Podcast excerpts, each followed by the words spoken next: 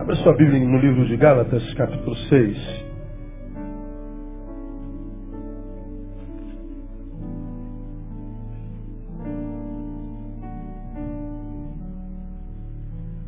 Eu vou ler um versículo com os irmãos e vou dizer por que eu vou pregar esse sermão nessa manhã. Ah, quando, quando a gente, no início de dezembro, começamos a falar sobre os desafios da igreja, nossos atos não proféticos, mas atos de bondade, né? Ato profético é blá blá blá. Atos de bondade é a materialização do amor. Quando a gente faz o bem a alguém, a gente não precisa mais dizer eu te amo. O feito já o fez. Nós vemos um tempo onde é, se ouve falar muito de amor. Como você já me ouviu pregar aqui, não há uma música que você Ouça que não fale de amor. Se você pegar seu celular, botar no rádio, vai estar tocando uma música, qualquer rádio. Essa música vai estar falando de amor, qualquer música. Nunca se viu tantas frases de impacto falando de amor. Nunca se discursou tanto sobre amor, nunca se declamou tanto sobre amor, nunca se viu tão pouco amor entre os homens. Por quê? Porque o discurso é um, a prática é outra. Então, quando a gente faz, produz atos de bondade, quando a gente faz o bem, a gente está amando. Só que com amor que se pega, com amor que se mensura, com amor que se toca, que se sente, com amor que se vê, que se fotografa, com amor que no faminto se materializa no pão, no sedento se materializa em água. Não precisa dizer que você ama um faminto se você já compartiu o pão. Não precisa dizer que você ama o sedento se você já lhe deu água. Não precisa dizer que você ama o enfermo se você está sentado lá da cama dele no hospital. Não precisa dizer que você ama a pessoa em situação de rua se você toma café com ele toda semana, se você dá dignidade a ele pondo a mesa. Você não precisa dizer que ama a sua esposa se você está lá presente nos momentos mais felizes, mais difíceis. É por isso talvez que o Evangelho diz que nós somos uma carta, carta de Cristo. Né? Carta não fala, carta é lida. Está dizendo, o Evangelho não é discursivo, ele é testemunhal. Ele não é uma filosofia, ele é, ele é um estilo de vida. Ele é praticável. Então, quando a gente faz atos de bondade, a gente está dizendo, queremos viver um evangelho que vai além do blá blá blá, do discurso. É? Nós queremos que o que a gente prega seja visto. E como ensina Jesus, para que, vendo as suas boas obras, glorifiquem o nosso Pai que está no céu. Nós não somos salvos pelas boas obras, mas somos salvos para as boas obras. Boas obras não salvam, mas os salvos praticam boas obras. Se não pratica boa obra, a sua salvação também é discursiva. Porque você vive, como diz Tiago, fé de defunto, fé morta. Fé sem obras é fé de defunto. Então, fazer o bem não é um favor, é uma obrigação. É uma prova cabal de que a sua estrutura foi modificada pelo Evangelho. Como você me tem ouvido pregar o ano inteiro, fomos batizados por aquele amor a respeito do qual Paulo fala em 1 Coríntios capítulo 13, que não busca mais seus próprios interesses. Mas busca. Só não busca o seu próprio interesse. O amor busca, mas não o seu próprio interesse. Quando a gente é alcançado pelo amor de Deus, nós que vivíamos para correr atrás do nosso prejuízo, nós que corrimos atrás da nossa felicidade, nós que estávamos correndo atrás da nossa realização, nós que estávamos correndo atrás dos nossos direitos, nós que nossos, nós que nossos, nossos, agora muda. A gente não busca mais os nossos interesses, a gente busca do nosso semelhante a gente não corre só atrás da nossa felicidade, né? a gente não consegue ser feliz se tem alguém feliz do nosso lado. A gente não corre só atrás do nosso pão. E mesmo comendo, a gente não tem paz se tem alguém com o estômago roncando do nosso lado. A gente vai compartilhando aquilo que chegou até nós. A gente deixa de ser o fim da bênção e passa a ser o canal. Tudo que Deus derrama sobre nós vai chegar em nós, vai chegar através de nós em alguém. Porque se chega em nós e em mais ninguém, nós fomos o fim da bênção, fomos o ponto final. Por isso, tantas vidas de crentes têm sido interrompidas de seus processos. Deus veio abençoando, abençoando, abençoando. Você não abençoa, não abençoa, não abençoa. Ele para de usar você, de, de, de, de contar contigo. Aí você interrompe o processo de Deus na tua vida. Aí o crente que é menino a vida inteira diz, foi o diabo. Não, não foi o diabo. O diabo se chama pelo teu próprio nome. A gente que atrapalha Deus de abençoar a gente. Eu estou com sede, Deus abençoa teu servo. Chegou água. Deus me abençoa. Aí tem gente do meu lado com sede, não estou nem aí, o problema é seu. Eu recebi porque eu corri atrás. Você não recebeu porque de repente Deus não te viu merecedor. Aí amanhã chega outra garrafa d'água. Outra garrafa. Daqui a pouco eu sou, tenho um depósito de água. Água para muitos dias e um monte de gente caída no chão, morta de sede. Aí eu vou dizer, alma come e bebe folga porque tens para muitos dias. Aí o Senhor fala, tu é louco, cara. Tu é doido, tu é burro.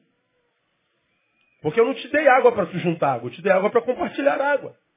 Aí o que, que ele faz? Ele para de me dar água e a desgraça do meu irmão do passado é a minha do futuro. Porque vai faltar água na minha vida. Porque o diabo se levantou, não, porque eu interrompi o processo de Deus na minha vida. Porque eu não pratiquei o bem. Então, é, as obras não salvam quando a gente fala de escatologia. Mas as obras me salvam da desgraça. Porque as obras do bem que eu faço fazem com que um processo de Deus sobre minha vida não seja interrompido. Então, quando eu faço bem a alguém, eu não faço só porque eu amo, não. Eu faço porque eu me amo. Existe uma razão de mão dupla. Eu abençoo e abençoando, abençoo a mim mesmo. Isso é amor próprio.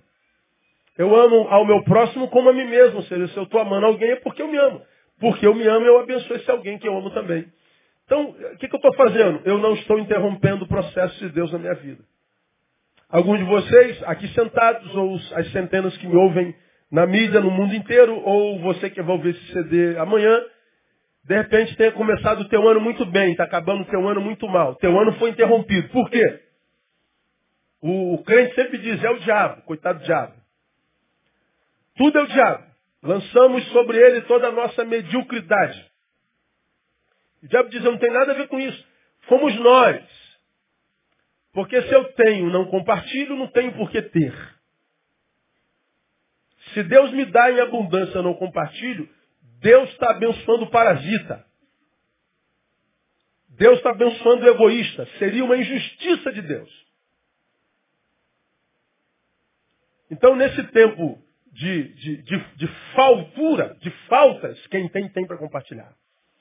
Lá no início do mês alguém me perguntou, pô, eu não sei o que vocês ganham fazendo isso tudo. Não sei o que vocês esperam com isso. Aí eu fico perguntando, gente, tem gente que é idiota mesmo. Não aprende nunca, cara. Tem que estar tá na, desculpe o termo, na merda mesmo.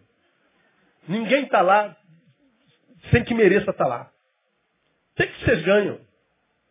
Gastam dinheiro danado. É, mas gasta dinheiro mesmo. Pô, podia, é, sei lá, me lembrou de Judas. Eu preguei domingo passado, né? Meu Deus, é, quarta-feira passada, como é que essa mulher gasta esse bálsamo precioso pra, pra, pra, em cima da cabeça de Jesus? Podia vender aos pobres, vender e dar comida aos pobres. Quem falou foi Judas. 300 denários, ou seja, o bálsamo que a mulher jogou sobre Jesus custavam 10 meses de salário. Quanto é que você ganha por mês? Multiplica por 10, era o preço do bálsamo. Aí o cara fala assim, podia vender isso, dar aos pobres. Jesus falou assim, os pobres sempre têm convosco. Deixa ela fazer o que ela está fazendo, porque ela está me fazendo um carinho. Não se mete na bondade dela, não. Preguei sobre isso na quarta-feira. Jesus defendendo a mulher que desperdiça dinheiro em gente. Agora, para a cabeça desse crente religioso, performático, domingueiro, parasita, investir dinheiro tem que ser em prédio. Para ele nós teremos uma catedral de um bilhão de dólares aqui. Nós estamos dentro de uma tenda. Para ele nós construímos uma casa para Deus. Ah, não estamos construindo. Deus não habita em templos feitos por mãos de homens. Deus habita, portanto, em templos feitos por suas próprias mãos. Ou seja, Deus habita em mim e em você. Você é a casa de Deus. Glória a Deus ou não? Pois bem, igual o cara comentou lá no, no Face, sei lá, a, é, a gente ia, ia sendo família para alguém lá na Cinelândia, o cara o cara, como é que, como é que ele falou? Pô, me lembra alguém, alguém que me falou. É, não esqueça já. Ah, o cara botou assim, ó, por favor, ó, o tom de santidade. É, é bonitinho que vocês estão fazendo, legal. Mas por favor, só não se esqueçam do aniversariante. Eu não respondo nunca, porque eu não gasto tempo com esse tipo de gente. Mas eu botaria assim, ô idiota. Ir no jantar na rua com a população de rua, você acha que ele está indo jantar com quem? Com o aniversariante. Você acha que se Jesus viesse jantar na noite de aniversário dele, ele ia jantar na, na mesa do camarada que está lá na Vieira Solto comendo caviar? Para onde você acha que Jesus ia? Qual festa você acha que Jesus ia? Para onde você acha que ele... Jesus escolheu ser amado aonde? No outro. Quando fizerdes a qualquer um desses meus pequeninos, a mim, fazeis. Você acha que na noite de Natal Jesus vinha para a igreja cantar um, um hinozinho, uma musiquinha? Nada. Eu duvido que você que está indo lá na rua, que dia 24 não viu Jesus. Viu ou não viu? Nós vimos muito Jesus. e fomos muito abençoados por ele. Mas eu não espero que crente entenda isso jamais. Se a minha igreja entender, tá bom. Os outros crentes não me interessam, não. Então, para que, vocês fazem? Gastam dinheiro. É muito dinheiro. E o pior, em gente que não pode dar nada em troca. Nada. É dinheiro jogado fora. Na cabeça do capitalista. Por que, que vocês fazem tanto bem? Eu vou explicar para vocês, minhas ovelhas amadas, por que, que a gente faz bem. Gálatas 6, capítulo 9, só para incentivar para que 2016 você faça mais bem ainda. E não permita que os que não fazem e que te criticam exerçam poder sobre você para transformá-los, para transformar-te neles. Nunca se permita ser transformado na imagem e semelhança de alguém que critica quem faz e não faz nada. Enquanto eles criticam, a gente faz. Nunca permita que a maldade de alguém feita sobre a tua vida te transforme nele. Nunca se transforme na imagem e semelhança do seu algoz. Continua sendo quem você é para a glória de Deus. Fazendo bem. Eu vou te explicar por quê. Gálatas 6, verso 9 diz assim, ó. E não nos cansemos de fazer o bem. 6, 9, 6, 9. E não nos cansemos de fazer o bem. Por quê? Lê comigo. Porque a seu tempo ceifaremos. Se não houvermos desfalecido. Vamos ler mais uma vez todos juntos. E não se. Então, eu não vou passear, vou passear na Bíblia, mas só do versículo a gente traz. Primeiro, fazer bem cansa. Ele está dizendo, então, cuidado para você não cansar de fazer bem, isso cansa. Segundo, ele está dizendo, é possível que você faça bem por muito tempo e não colha nada em troca. Por quê? Porque desfaleceu parou de fazer. Então, fazer o bem cansa. Portanto, eu preciso descansar para continuar fazendo. O que eu não posso é interromper. Se eu faço e não descanso, continuo fazendo aleatoriamente, irracionalmente, eu posso não colher na proporção na qual eu semeei. Porque eu não colhi na proporção na qual semeei, o que, que eu faço? Eu paro de fazer bem. Ah, pastor, está todo mundo fazendo maldade com todo mundo, todo mundo não está nem aí, todo mundo está. Aí eu também não quero saber, não, vou, eu vou parar. Aí você para. E mais, para cheio de razão, você tem razão. Se a tua motivação são as pessoas, a maldade dos outros, a crítica dos outros, você está certo. Você está coberto de razão, tem que parar mesmo. Agora, se a tua motivação não são pessoas, se a tua motivação é Deus e agradar o Pai que te deu semente, então continua fazendo. Porque se você não ficar pelo caminho, se os processos de Deus na tua vida não forem interrompidos, então ele está dizendo, você vai ceifar sim. A seu tempo colheremos. Então ele está dizendo, não nos cansemos de fazer o bem. Então, fazer o bem é uma obrigação. Por causa do bem que ele fez a nós. Por causa do que ele fez a nós, nós fazemos a alguém. Agora ele está dizendo, fazer o bem cansa. Mas a despeito de cansar, ele está dizendo, não desfaleçam. Não parem. Do jeito que você começou, termine.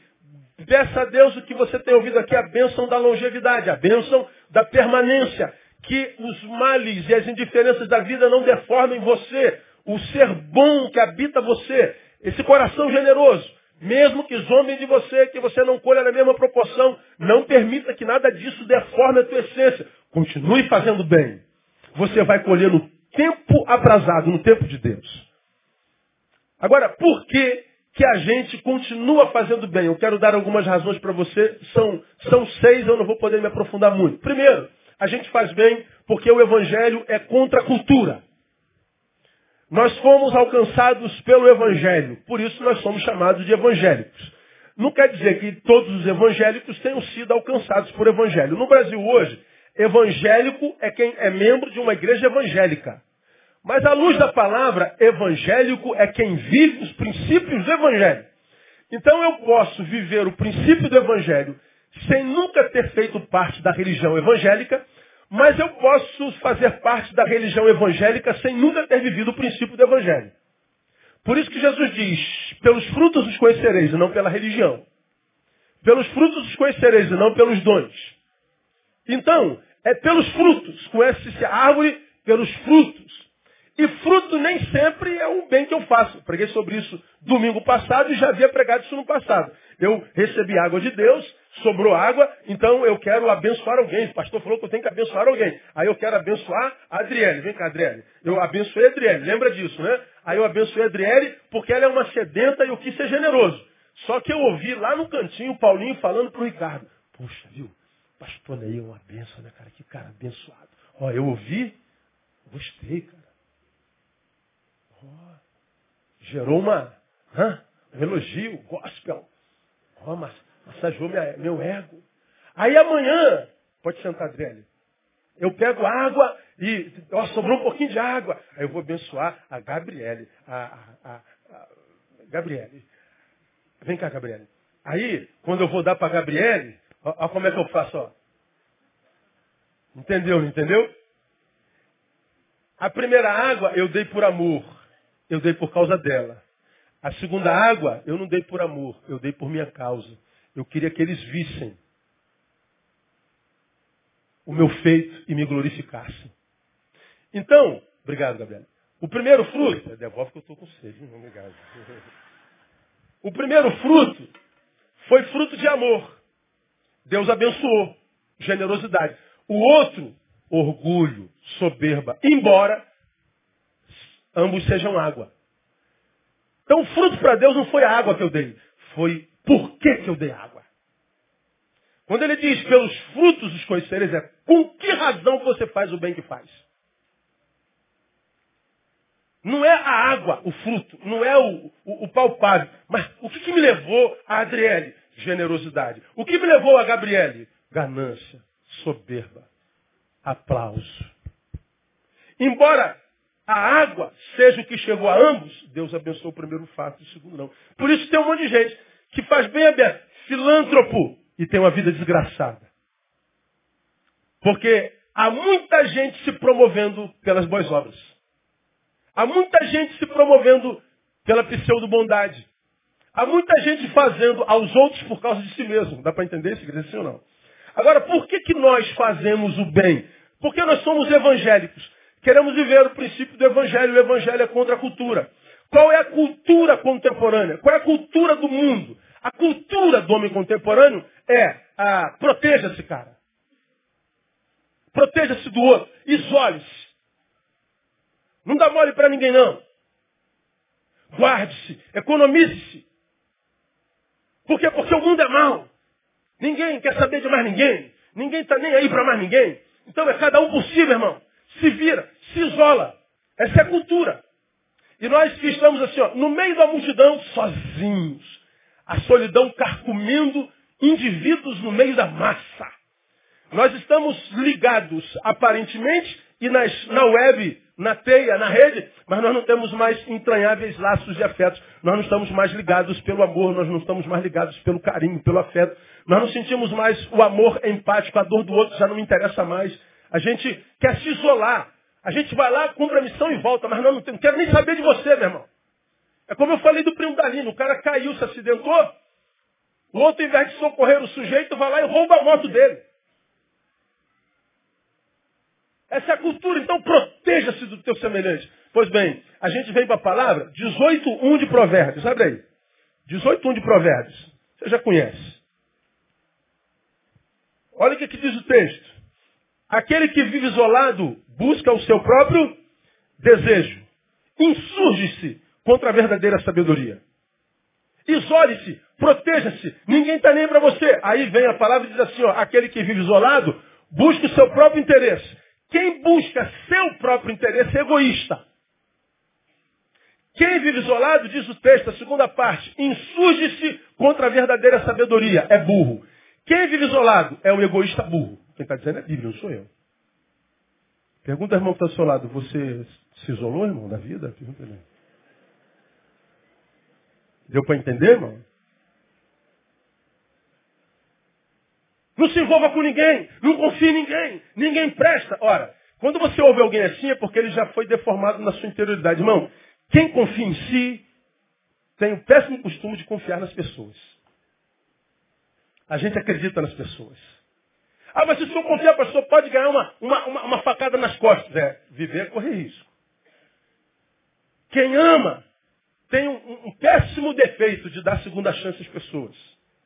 De perdoar as pessoas nos seus pecados, nos seus erros. Ah, mas aí que você está, pastor. Se o senhor ama, vão achar que o senhor é trouxa. Aí vão pisar no senhor. É verdade. Quem ama corre o risco de se tornar capacho. É verdade, verdade. Ah, pastor, então por isso que eu me protejo. Por isso que meu pastor, eu não confio em ninguém. É porque você não confia em si mesmo.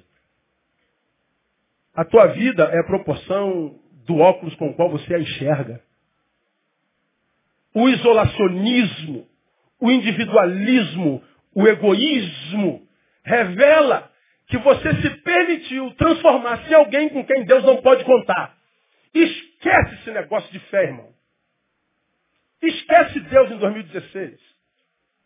Se você vive para si, por que, que Deus passearia em você se ele sabe que você não vai levá-lo a lugar nenhum?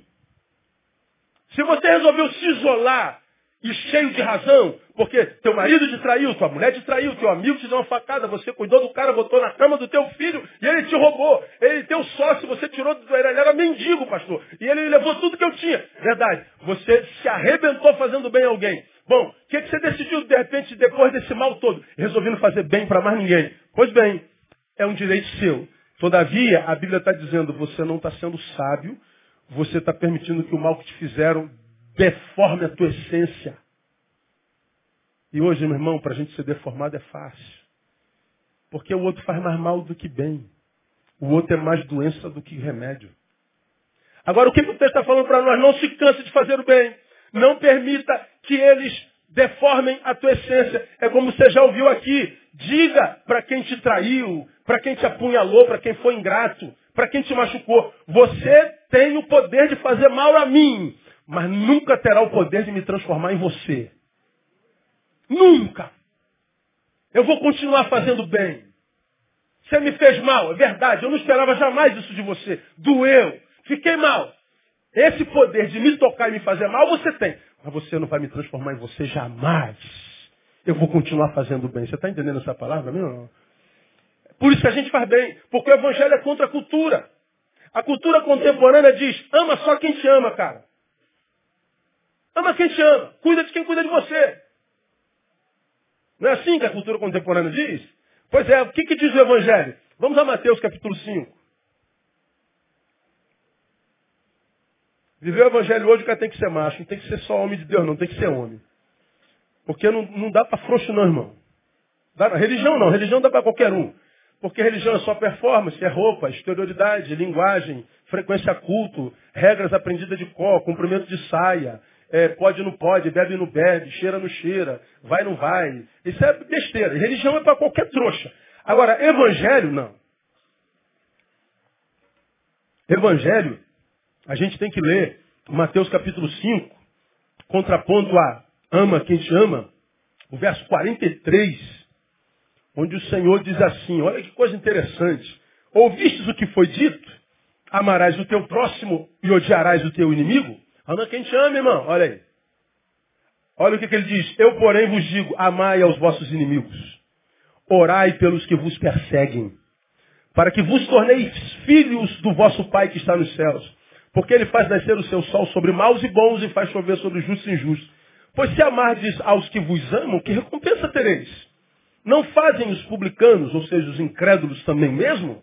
E se saudardes somente a vossos irmãos, que fazeis demais? Não faz os gentios também o mesmo? Aí ele diz, sede vós, pois, perfeitos, como perfeito é vosso Pai celestial.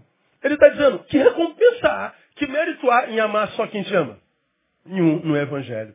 Aí você fala assim, pô pastor, quer dizer que o cara né, levou a minha esposa para fazer unha,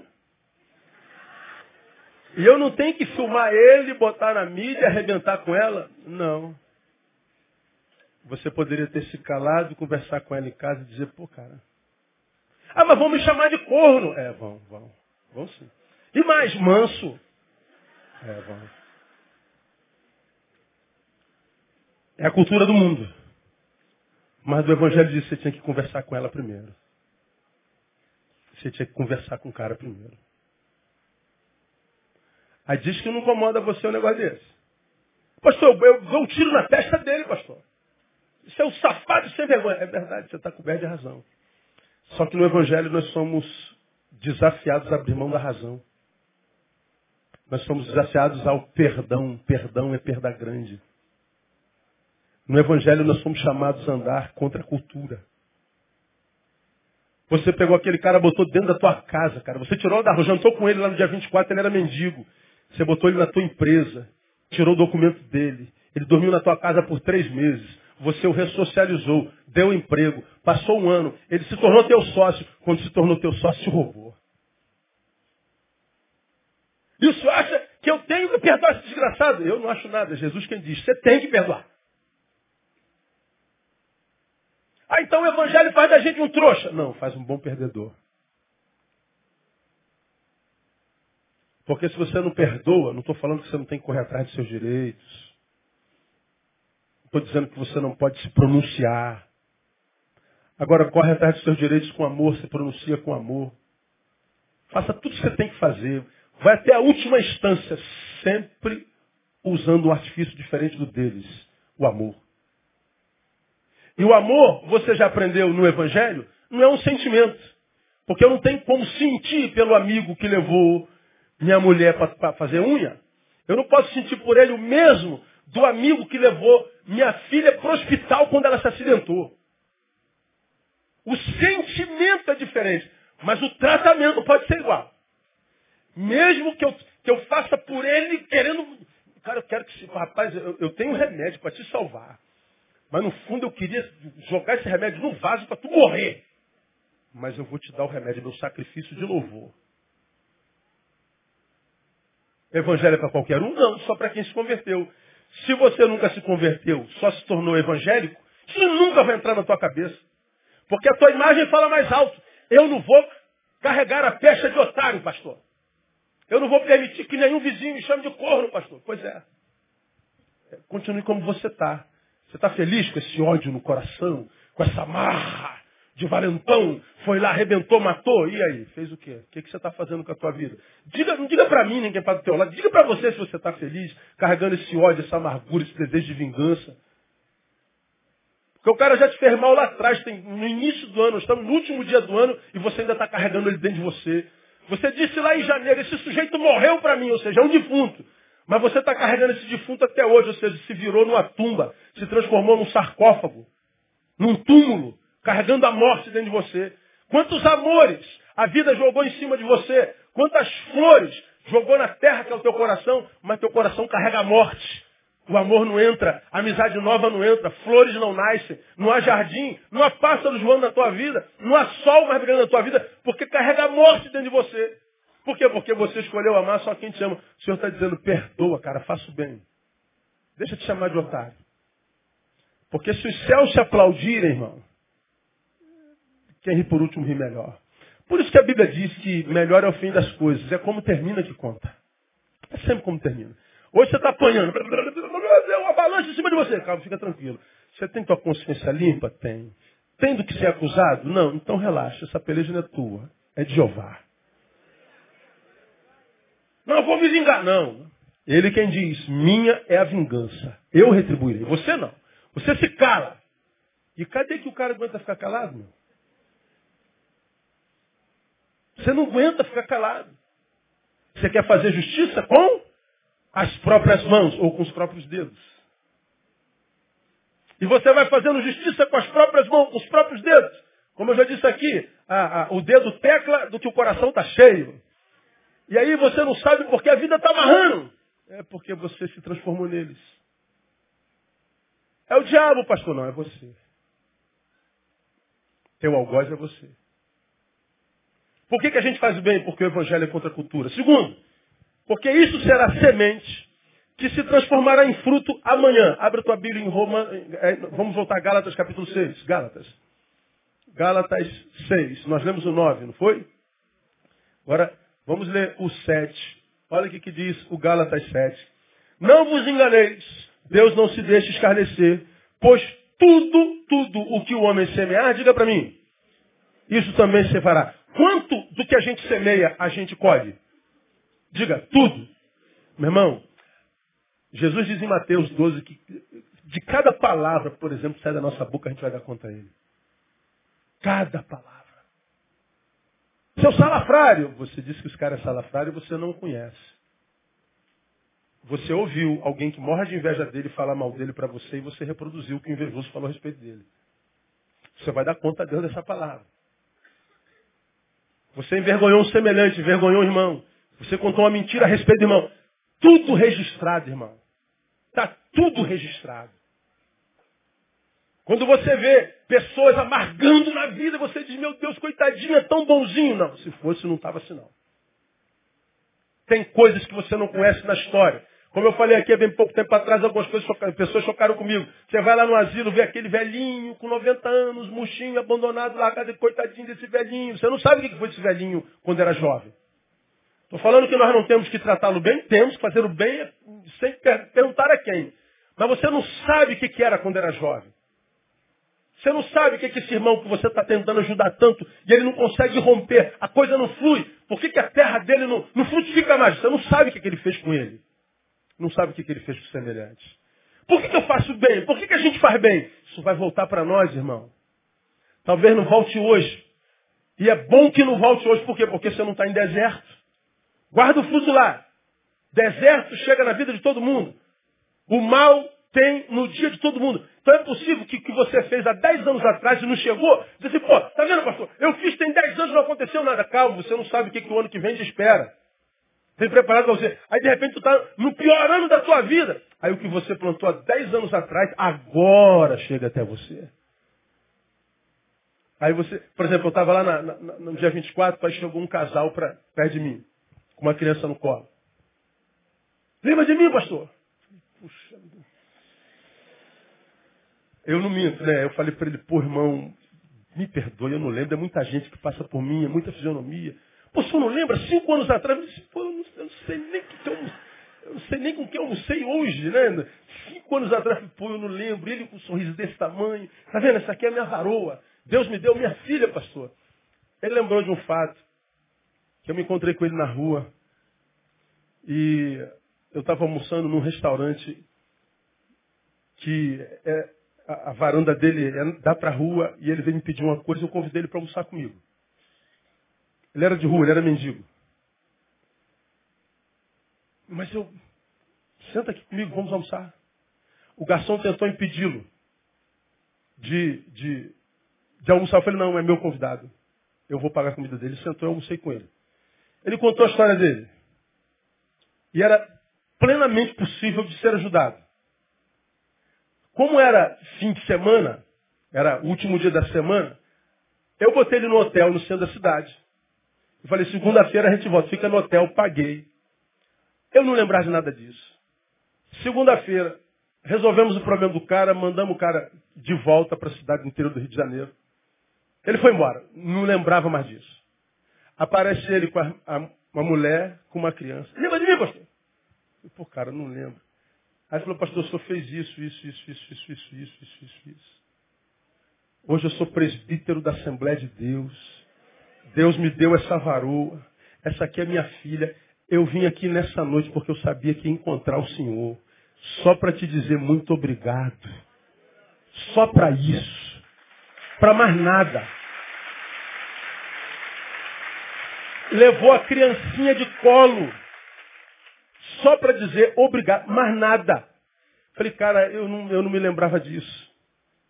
Mas ele não se esquece. Aí você pergunta assim, pastor, qual é o que disso? Eu não sei, de repente, uma vaga de estacionamento que estava tudo lotado, cheguei lá, tinha uma para mim. Não sei. Eu, tô, eu almoço no Manolo todo domingo. Tem uns dois meses que eu não pago almoço, mas tem sempre alguém pagando almoço para mim. Ó, o pastor já está pago. Aí eu falei, quem foi que pagou? Nunca sei quem pagou. Falei, gente, então o almoço que eu paguei lá atrás, já estou já, já devendo. Eu tenho que ir lá almoçar uns três meses por mendigo para pagar, porque o que eu estou dizendo para você é o seguinte, se você fez, os céus viram. Porque no final, irmão, é sempre nós e Deus, mais ninguém. No final é eu e Deus, você e Deus, mais ninguém. Mais ninguém. Deus vai devolver tudo. A vida vai devolver tudo. Tudo. Cada maldade que você fez. Cada crítica injusta. Cada copo d'água que você deu. Cada lugar que você levantou para a velhinha, para a mulher grávida. Cada bolsa que você segurou. Tudo. Deus está vendo. Você, como já falei aqui, que vai no banheiro público, mija na tampa todinha. Deus está vendo. É, irmão. Tô brincando não. Não quero nem saber, tô indo embora. É, Deus está vendo. Agora vai voltar tudo para você. Ninguém está onde está sem merecer estar. Ninguém. Por isso, quando nós tratamos de necessidades, nós não tratamos com pena, tratamos com misericórdia. Peninha, ah, tadinho, ele é um... Não, ninguém, ninguém é vítima 100%. Não tem pena, não. É misericórdia. Misericórdia, graça, é favor imerecido. Ele não merece como eu não mereci, Deus fez, eu faço por ele. Eu não pergunto se merece, o que, que fez, não interessa. Não é problema nosso. Está diante de você a possibilidade de fazer o bem? Está, então faça o bem. Porque isso é semente. Vai voltar para você. Vai voltar para você. E a mesma forma, você vai quebrando tudo. Vai mesmo quebrando tudo. Vai na filosofia dessa geração tosca, tola, idiotizada pela, pelo Face. Vai quebrando tudo. Essa, essa geração é, é, estética, sem ética, viciada na própria imagem, centrada no seu umbigo. Gente que não tem razão para viver, porque a vida dela não se justifica em ninguém. Ninguém. Gente que é nada. Se tirar o Face, não tem nada. Não tem nada, não sobra nada. E você vai vivendo segundo a filosofia desse mundo. O problema é seu. Agora, quando você faz o bem, ele disse, se você não se cansar, a seu tempo ceifaremos. Por que, que a gente faz o bem? Três, porque fazer o bem é sinal de perseverança e saúde espiritual. Nós lemos Galatas 6, 9, né? Ah, primeiro nós lemos lá, fazer o bem cansa. Quem cansa, para de fazer o bem. Quem parou de fazer o bem, foi vencido pelo mal.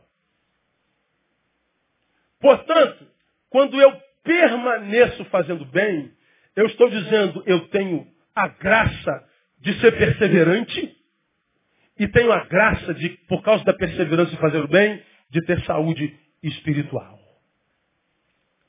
Por que, que a gente precisa descansar? Por isso que, que, que a gente fala, ah, temos que ter mesmo como uma comunidade cristã, tempo para as nossas famílias. Pessoas amam tanto a igreja, que não botar mais culto na semana. Tem igreja que tem culto segunda, terça, quarta, quinta, sexta, sábado, domingo. Às 8, 10, 12, 14, 16, 18 e 20. Às 22 começa a vigília. E às 6 o jejum da, da, da prosperidade. Vamos botar mais, não, que mais culto, irmão. Quarta e domingo tá bom. Já tá demais. É, vai levar seu cachorrinho para passear, é culto ao Senhor.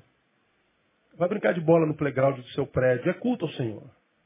Leva sua esposa para jantar. Se não der, churrasquinho da, da praça. É culto ao Senhor. Veja com a sua família. É culto ao Senhor.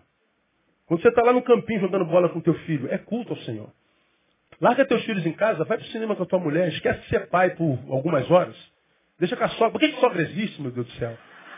Só para isso, cuidar dos nossos filhos. Né? Então, deixa lá e vai jantar com a tua mulher. Vai jantar com teu marido. Meu irmão, vai dar com a tua corridinha de manhã, vai para academia, cuida do templo do Espírito Santo. Hã? Vai, irmã, vai, vai para o cabeleireiro, faz esse cabelo no nome de Jesus, dá essa alegria pro teu marido. Depila esse, essa axila. Seu marido vai gostar de ver você bonita. Melhora essa sua lingerie. Né? Faz teu orgulho. É, seu, teu marido tem orgulho de exibir você. Ó, oh, isso aqui é minha mulher. Ó. Meu irmão, ah, homem gosta desse negócio. Então, isso tudo é culto ao Senhor. A gente acha que culto ao Senhor está na igreja o tempo inteiro, cantando musiquinha para Deus, fazendo campanha da prosperidade. Da, da, da... Se a tua igreja, meu irmão, não dá tempo para você dar tempo à família, você tinha que mudar de igreja logo. Porque a tua família precisa mais de você do que Deus. E a família foi criada primeiro que a igreja. Quando a gente cuida da família corretamente, sobra tempo para a igreja. O problema é que tantos de nós, às vezes, está tão envolvido com família, e nem é para passear, para viver, que abre mão da própria igreja. Quantos casais de nossa igreja, de todas as igrejas, têm filho e Deus fica lá no final da fila dele agora? O Deus dele vira o filho, vira a filha. Quantos, quantos é, é, filhos de Deus pedem tanto a Deus para passar no concurso, quando passa no concurso, o emprego vira o Deus dele. Vive para si. Aí, de repente, você é membro de uma igreja como a nossa, se se perguntasse, cara, Deus usou você. Nunca é nesse ano para abençoar alguém. Pensa no tanto que você recebeu e no tanto que você deu. Pense. Veja se você está com crédito ou com dívida. Pense. Do muito que Deus tem te dado, pense. Quanto que Ele pode contar contigo? Então, fazer o bem é sinal de perseverança e saúde espiritual. Quatro, são seis. Por que, que a gente faz o bem? Por causa do que está em Hebreus 13, 16. Olha lá, Hebreus 13, 16.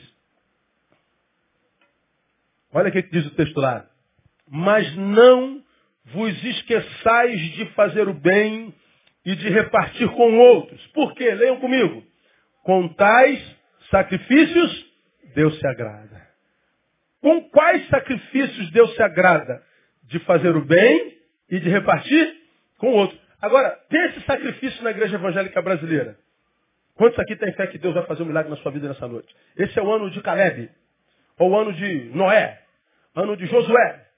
Ano das causas impossíveis. Ano do, do milagre. Ano do sei de quê. E quantos crentes será? Aleluia! Qual é o teu milagre? Aleluia! Quantos estão dispostos a sacrificar? Só que o sacrifício é sempre em direção ao gasofilácio.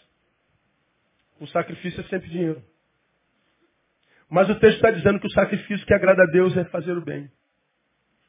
Então, quando a gente faz o bem, a gente não está fazendo só para o necessitado, a gente está fazendo por causa de Deus. Se eu faço por causa de Deus, eu faço por causa de mim. Fazer o bem, portanto, é também uma forma de interesse. Então, quando o cara diz muito obrigado, igual aconteceu aqui na, a, na, na, comunidade, na festinha, a garotinha segurou na minha perna e falou assim, pastor, muito obrigado pelo que o senhor faz por nós aqui. A velhinha, depois, agarrou na minha mão, falou, posso tirar uma foto com o senhor? Aí, quem estava do meu lado? Foi, foi, quem foi que estava lá, da velhinha que falou comigo? Foi, foi tão emocionante, eu, não, eu tinha alguém do meu lado, eu falei, pô, pastor, que legal, né? Eu não me lembro quem é, ainda mais de cinco anos atrás eu vou lembrar. Ela me agarrou e falou assim, pastor, que bom que a sua igreja existe aqui na nossa comunidade. Que bom que a sua igreja existe. Muito obrigado pelo que o senhor faz por nós. Aí eu falei assim, a senhora, não precisa me agradecer, eu não tenho nada a ver com isso. A gente só está repartindo com o que Deus deu na nossa mão. Agradeça ao Senhor. Ah, não, mas a Ele eu agradeço todo dia, pastor. Hoje eu quero agradecer o Senhor. Isso é privilégio. A gente não faz por ela. A gente não faz pela comunidade, não agradece não, senhora. A gente é interesseiro também, está fazendo por nós. Não é só porque a gente ama a senhora demais, não, porque a gente ama a gente também. A gente ama a Deus também. Não, a gente não faz só por causa da senhora, não. A gente faz porque a gente é inteligente. A gente sabe que Deus se agrada disso. A gente sabe que isso faz alegre o coração de Deus. Nós vivemos num tempo onde a gente só faz Deus chorar, onde a maioria dos seus filhos só tiram lágrimas dos olhos, a gente quer tirar sorriso dos lábios. A gente quer ouvir no final, tu és meu filho amado em quem eu tenho posto o meu prazer. A gente quer ser um filho que dá prazer a Deus. Como você já me ouviu pregar aqui, não importa, mesmo que a gente pergunte quantos têm prazer em estar na presença de Deus, todo mundo. Pergunta boba. Qual é a pergunta correta? Deus tem prazer em estar na tua presença? Essa é a pergunta. Com a vida que eu vivo, será que Deus tem prazer em caminhar comigo no dia a dia? Ó, oh, Neil, o Neil está andando. Oh, hoje eu vou ficar com o Neil o dia inteiro, porque toda vez que, eu estou com ele, eu me alegro nele. Ou será que Deus, né? Hoje eu vou ter que ficar com o Neil, né? Hoje é dia de chorar, né, gente? Hoje, Neil, sabe como é que é? Só tristeza na minha, no meu coração. O que, que Deus pensa quando olha para a gente? O que, que Deus sente, cara? Então, quando a gente faz o bem, a gente está dizendo, Deus, eu sei que tu te alegras. E quem é que não quer dar alegria ao seu Deus, irmão? Fala a verdade. Diga que você não queria ser o filho que, que mais dá prazer a Deus. Às vezes a gente não consegue, mas que a gente deseja, a gente deseja. Quantos querem aqui em 2016 dar muita alegria para Deus? Diga, eu quero. Diga assim, pai, esse ano eu quero te dar muito prazer. É isso, fazendo bem. Esse é o sacrifício que Deus quer. Né? Esse é o sacrifício que Ele ama. E olha que a palavra que ele usa para fazer o bem é sacrifício. Que está cada vez mais amar o ser humano e servi-lo. Você sabia que nunca, em tempo algum no Brasil, se adotou tantos animais domésticos, tantos pets? Por que, que o ser humano está se voltando para o animal? Me diga aí. Porque está desistindo do ser humano. A gente não consegue mais amar ser humano. Vamos amar cachorro. O que é um bom negócio. Então, está difícil amar gente. Por isso que ele está dizendo, fazer o bem é um sacrifício. Faça esse sacrifício, porque com esse sacrifício Deus se agrada. Vamos ao quinto e penúltimo. Por que, que a gente faz o bem? Tiago capítulo 4. Verso 17. Aquele, pois, que sabe fazer o bem e não faz, diga, peca, comete pecado. Aí você vê assim, ó, tem muita gente nesse planeta que não faz mal a ninguém. Não consegue matar nenhuma barata. Gente diz assim, rapaz, esse cara é muito gente boa. Pensa no cara gente boa. Esse cara não consegue fazer mal a um rato. É. Aí você diz, a gente boa é um bom crente. A pergunta é, não faz mal, a gente já sabe. Fez bem a quem? Você nunca ouviu fazendo mal? Não. E bem, você viu ele fazendo? Não, é engraçado, eu também nunca vi não. Péssimo filho de Deus. Agora, por que, que tantos que não fazem bem se consolam? Eu nunca fiz mal a ninguém. Pastor, eu nunca fiz mal a ninguém.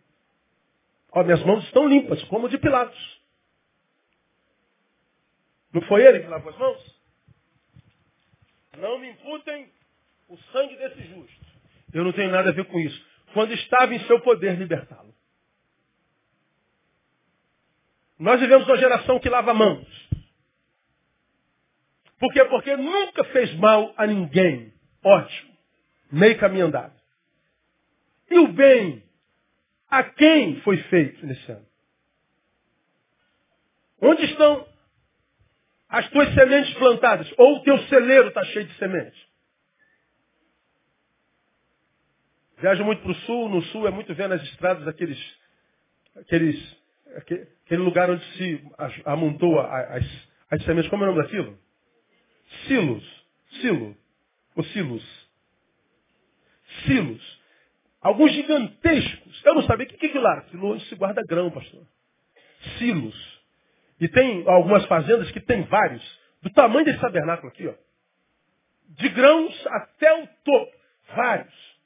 Isso é, é, é semeadura que vai gerar soja para o ano que vem todo, e não sei aonde.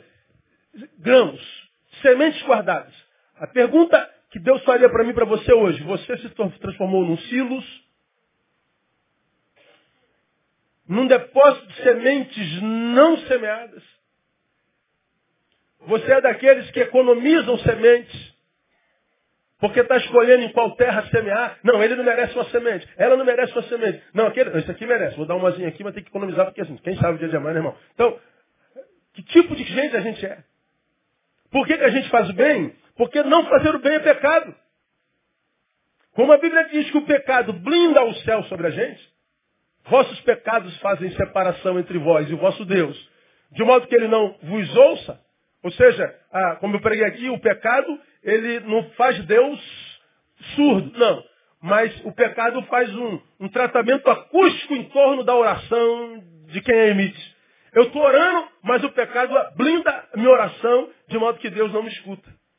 Há um tratamento acústico feito pelo pecado da oração de quem está em pecado que Deus não consegue ouvir. A mão do Senhor está estendida sobre seus filhos, mas ele não consegue tocar nos seus filhos porque o pecado impede Deus de tocar na gente. Se Deus não toca na gente, quem toca?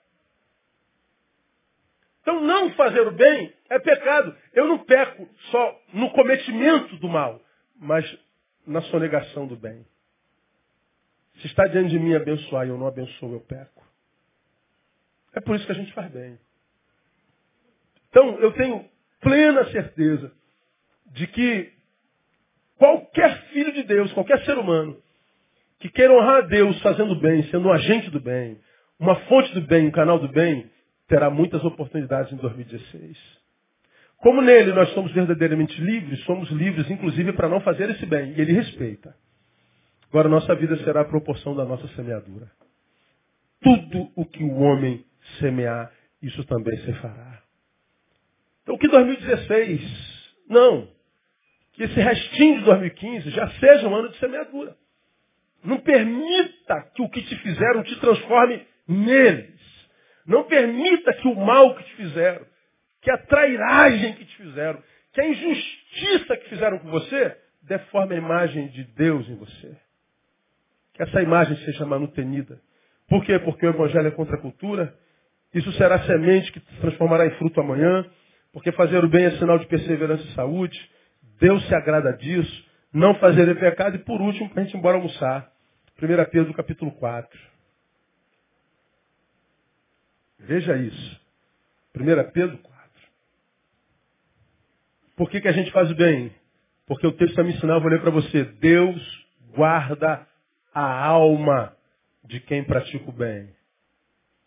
A alma. Veja o 12. 1 Pedro 4,12. Amados, não estranheis a ardente provação que vem sobre vós para vos experimentar.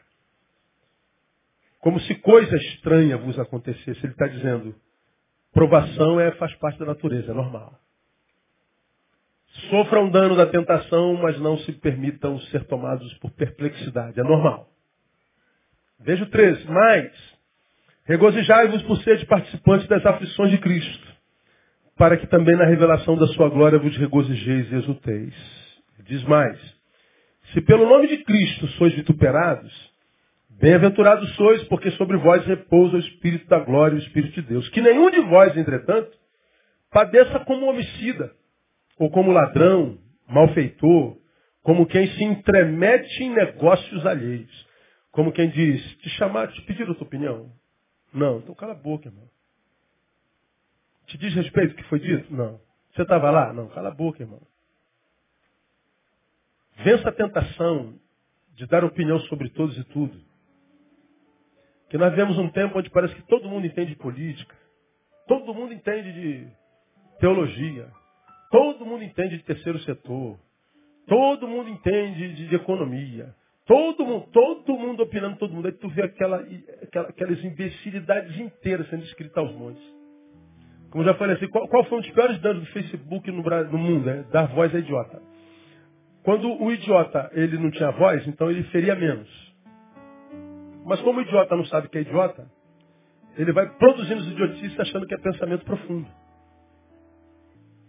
Aí vai ferindo um monte de gente. Se você não tem um ouvido saudável, a palavra do tolo te fere o coração e você se deforma.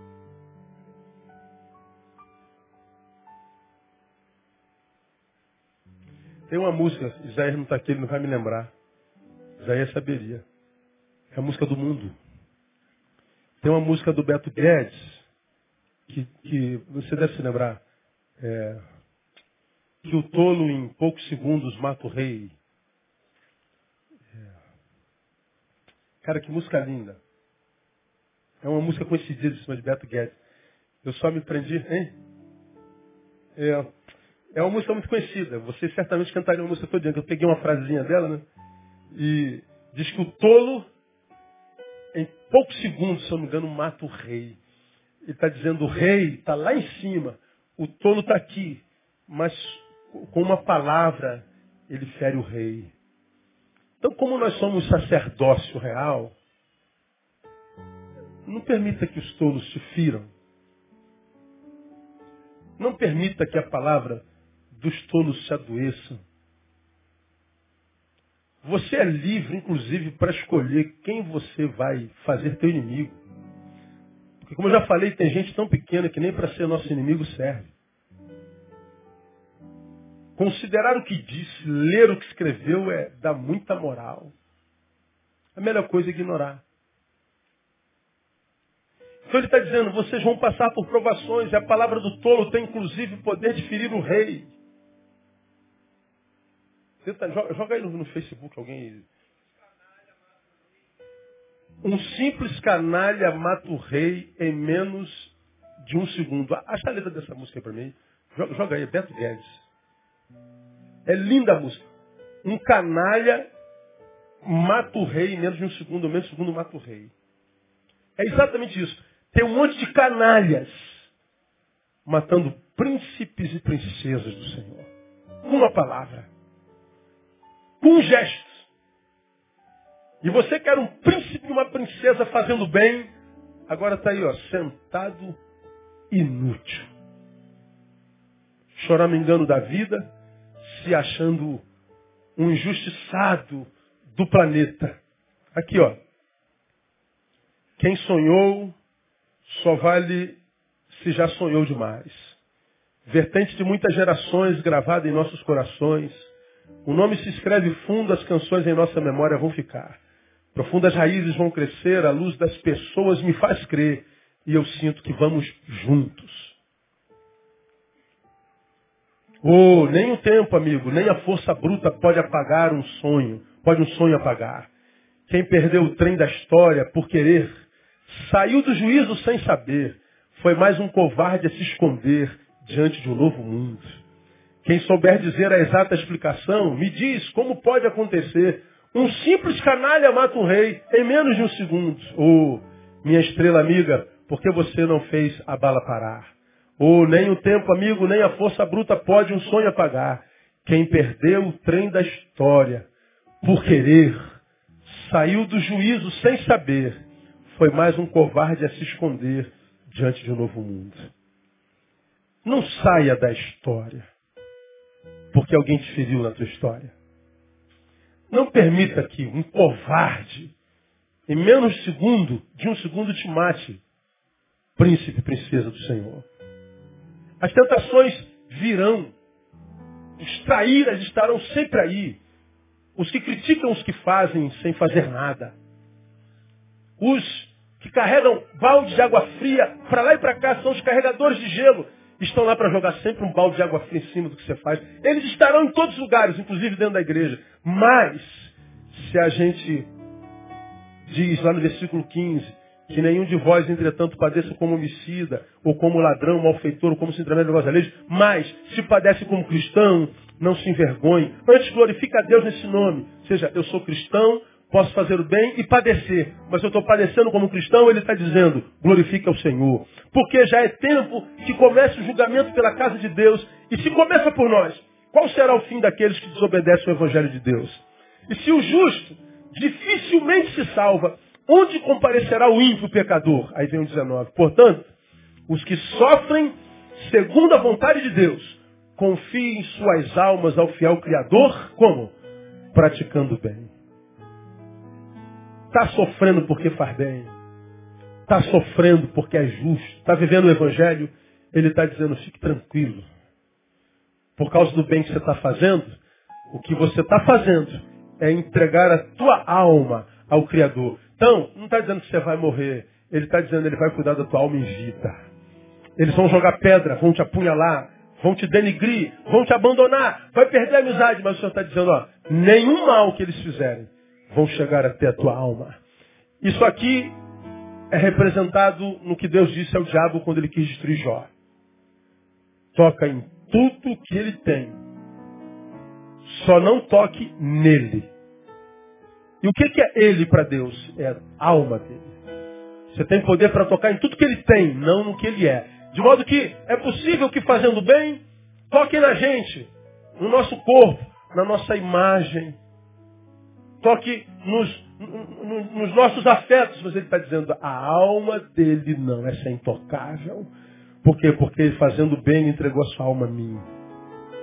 Agora, você é livre para não fazer nada disso. Nada disso. Você é livre para viver a sua razão. Me fizeram mal, pastor. Eu não quero saber, vou devolver.